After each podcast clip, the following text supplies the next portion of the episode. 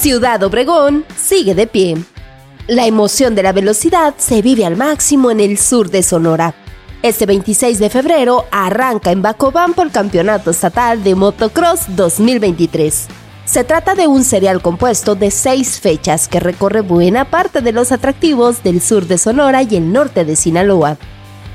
Se realizarán competencias también en Navojoa, San Carlos, Hermosillo, Los Mochis y la gran final en la pista de Ciudad Obregón.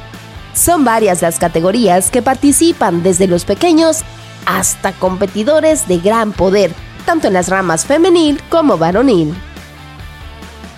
El evento atrae a cientos de espectadores que disfrutan de una amena convivencia en las diferentes pistas, mientras los competidores demuestran el resultado de las horas de entrenamiento que implica una disciplina como el motociclismo.